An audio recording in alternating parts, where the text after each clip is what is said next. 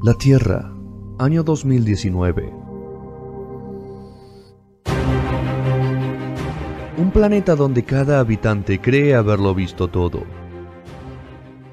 Hasta ahora. Como anticiparon los profetas y las antiguas escrituras, llega Él, nuestro elegido.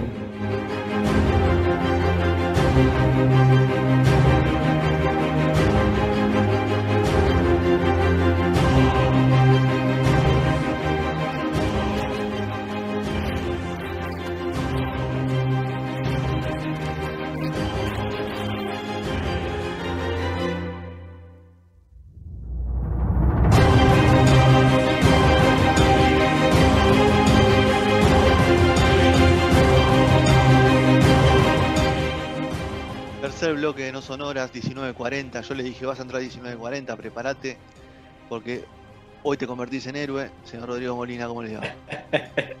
Bien, usted. Bien, lo invité a Sergio para, para tu sección. ¿Te jode o lo saco o... Bueno, vamos a ver cómo se, se comporta, ¿no?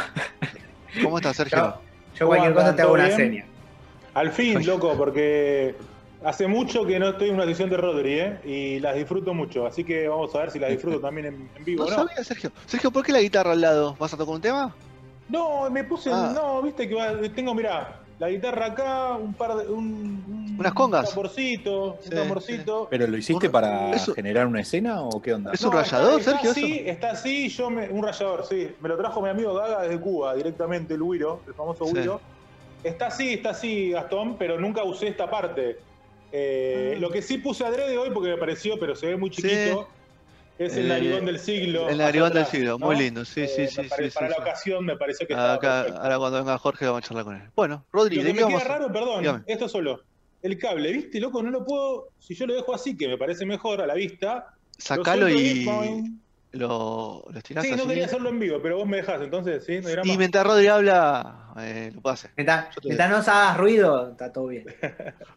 Señor, no Pizar. Snowpiercer o el perforador de nieve sería una cosa así. Eh, en castellano, eh, bueno, vamos a hablar primero qué es. Es, eh, es un cómic. Vamos a empezar por el principio. Es un cómic de los años 80 francés que tuvo, bueno, una buena repercusión y que, bueno, en los 90 siguió eh, avanzando en su historia a pesar de la muerte de su autor original. En 2013, como bien dije al principio del programa, fue eh, tomada esta historia por el director eh, Bong Joon-ho, que nadie lo conoce muy bien por el nombre, pero es el que eh, realizó la película Parasite, que ganó, eh, se ganó todo, podríamos decir, la última entrega de los Oscars, dando como un cimbronazo a todo lo Hollywood, porque se ganó el premio a mejor película. O sea, una película eh, que no es de Estados Unidos que ganó el premio, o sea, una película extranjera que ganó el mayor premio de la noche.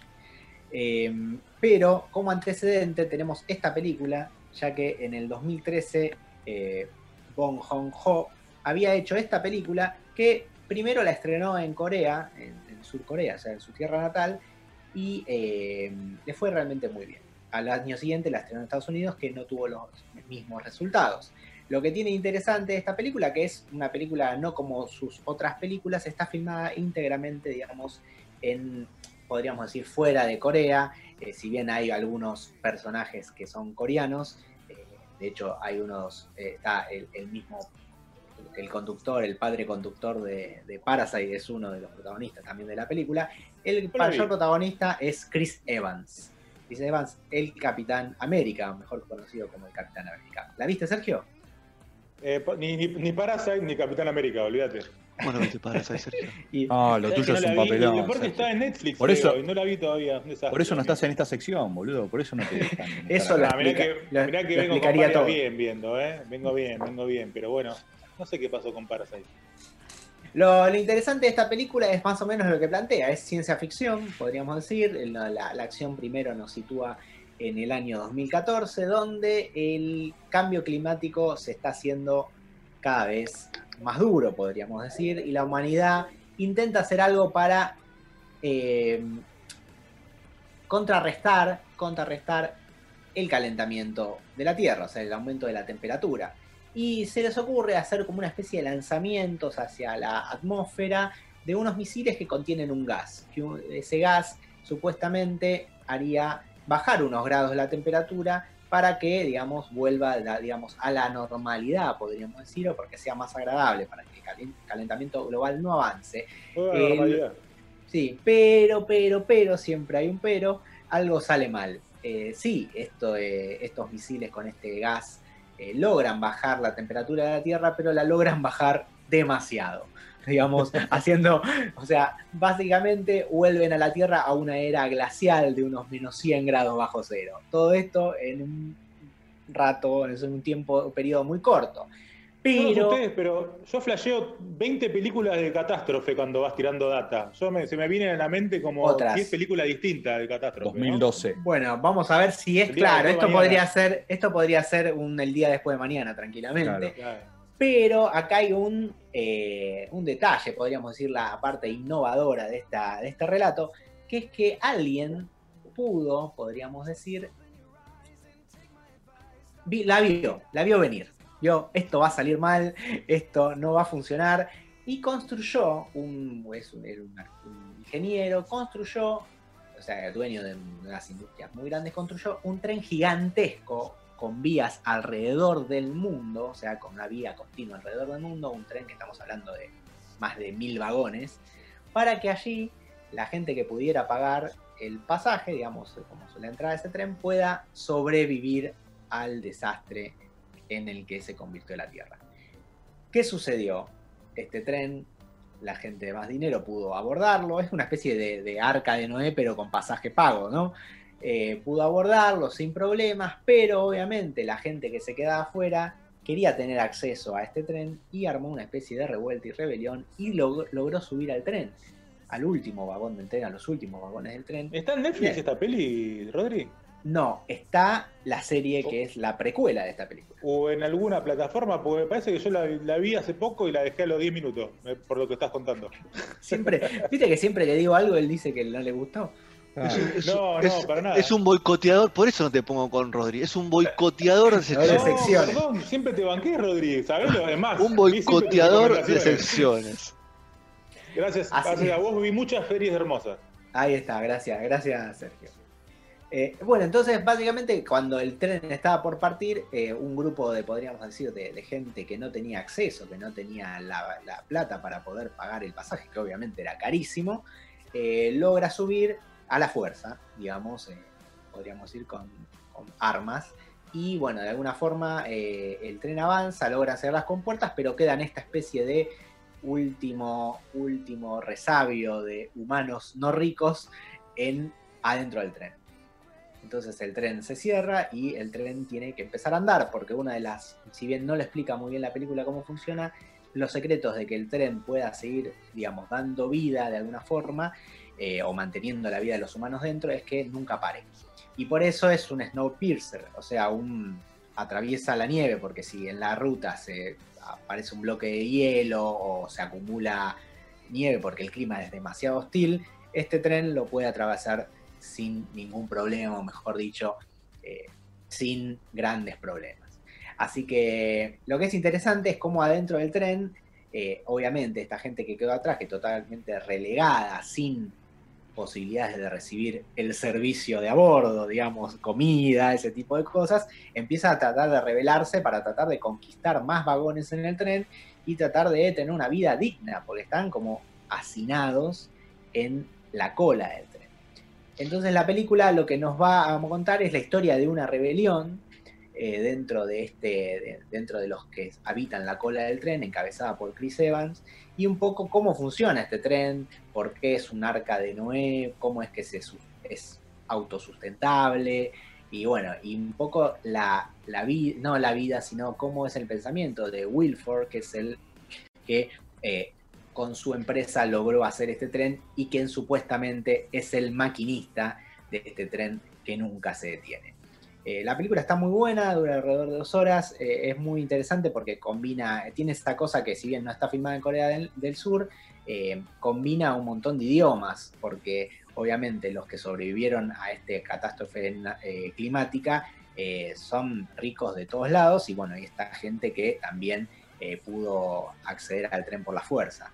Entonces tenemos a Chris Evans, después tenemos gente que es de Corea, tenemos algún que otro latino, no sé, de, todas partes del mundo, obviamente hablan en su mayoría inglés, aunque hay una especie de traductores también, porque la tecnología lo, lo, permite, donde el, que habla coreano se puede comunicar con el que habla inglés es muy realmente muy interesante porque volviendo un poco a Parasite, tenemos eso de la lucha de clases, ¿no? Pero en esta la lucha de clases se desató adentro del tren y como el capitalismo, digamos, eh, eh, exorbitante, por decirlo de una forma, se repite adentro de este tren inmenso. Y tenés la primera clase, la tercera clase y bueno, y el resabio, que vendría a ser estos que son la clase más baja que ni siquiera tiene derechos. Están hacinados ahí y cuando viene la fuerza policial de, de, del tren, eh, si quiere los hacer pelota. Eh, es muy, muy interesante porque, bueno, la rebelión obviamente tiene que ser por la fuerza, eh, no hay forma para los que no estudiaron historia, por si hay alguno ahí, las rebeliones, por ejemplo, las revoluciones son por la fuerza, ¿no? ninguna revolución se hizo a, golpeando una cacerola o mm, pidiendo... las urnas. La cosa, o pidiendo la cosa por las buenas, digamos, jamás. Las revoluciones generalmente son sangrientas y eh, esto es una muestra más, podríamos decir, es como podríamos condensar la historia de la humanidad en algún punto en un, tren, no, no, infinito, pero muy, muy largo, muy grande. Eh, con todas sus miserias, ¿no? Porque eh, de las cosas que tienen que, digamos, sobrevivir los, los que están más afectados y, eh, o sea, los que menos tienen, y también de los lujos que se dan las clases más pudientes. Todo eso convive en este tren. Eh, tenés un vagón que es una discoteca, tenés un vagón que es un sauna, tenés un vagón que es pileta, uno que es acuario, otro que es, muchos que son obviamente tipo invernadero para poder producir alimentos. Y, eh, por ejemplo, los que viven hacinados en el último vagón, que es como si fuera una favela, una villa, miseria, están ahí hacinados como en camas cuchetas y les entregan unas barras proteicas para que coman. Eso después de unos meses, según cuentan, porque al principio, cuando se acabó la comida, se empezaban a comer entre ellos. Cuando claro, vieron que la situación se... Claro, cuando vio que la situación se desbordaba, o mejor dicho, cuando pudieron de alguna forma usarlos, eh, tipo esclavitud, onda, che, necesito a alguien para hacer tal trabajo, y bueno, tenían que mantenerlos con vida, preparar una especie de barra que es, que después nos vamos a enterar de qué está hecha, eh, una especie de barra de gelatina así marrón que les da proteínas y Eh, los hace ya, con el, sobrevivir. ya con el color me imagino que está hecho. sí, sí, sí, sí, debes imaginar bien. No spoilees, Así no que- spoilees. Así Selección que natural, básicamente. podríamos decir que es, que es. No, no, en realidad es la selección lo más, contrario. más Entre clasista ellos, que hay. digo. No, no, Ah, entre, ellos. Entre ellos Por sí, ellos. hasta, hasta que de alguna forma se apiadaron y les dieron comida. Claro. Así que, bueno, vamos a ver cómo se transcurre esta, esta rebelión y si tiene éxito o no. La, la verdad que la película es muy entretenida, es, es ciencia ficción del bueno y me parece que tiene esta cosa innovadora, que es que todo sucede adentro de este tren. Te voy a hacer la pregunta difícil, Rodri. ¿Dónde la encontramos la peli? ¿En, algún- yo la... No, no- en alguna cosa medio que empieza con T. ¿Por ahí la encontramos? Claro, yo la- exactamente, yo la- no la, la encontré. Lo que era raro para mí es que No está en ninguna plataforma. No, que no esté en Netflix. eh. Porque, como bien decía, Netflix hace un, a menos de un mes lanzó la serie, que es una precuela que nos cuenta hechos que sucedieron unos años antes. Esto aparentemente, va, mejor dicho, no. La película es 17 años después de que el tren arrancó. ¿no? Desde- Muy bueno. Y la, la serie arranca unos 6 años después de que el tren arrancó. O sea, es una, eh, cuenta la historia anterior. No está ni, ni Chris Evans, exacto, no está ni Chris Evans, ni la gente que conocemos en la película, está Jennifer Connelly. Pero sí están en realidad en el tren, técnicamente. Técnicamente están en el tren, exacto, sí, sí, porque esto sucedió antes, entonces Chris Evans sobrevivió 17 años en el tren, o sea, estaría, ese personaje estaría en esa, en la, en la cola del tren. Así que nos cuenta eh, la serie, como dije, yo creo que tiene seis capítulos ya publicados, pero semana a semana se van a ir poniendo eh, un capítulo estreno.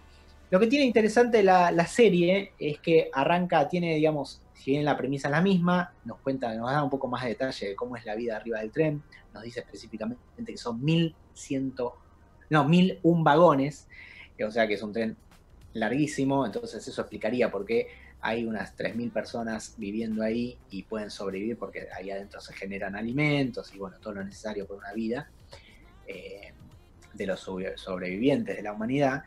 Y eh, digamos, si bien obviamente arranca con contando la historia de lo que sucede en la cola del tren, eh, nos pone en protagonista a un, a un, rebelde, podríamos decir, que, que, en su vida pasada, digamos, en su vida normal, cuando la Tierra funcionaba con normalidad, entre comillas, eh, era detective. ¿Qué sucede? Aparentemente hubo una serie de asesinatos arriba del tren y lo convocan, porque no hay nadie entre la tripulación normal o de la que se pagó el pasaje que sepa de eso, y lo convocan para tratar de resolver este, estos asesinatos.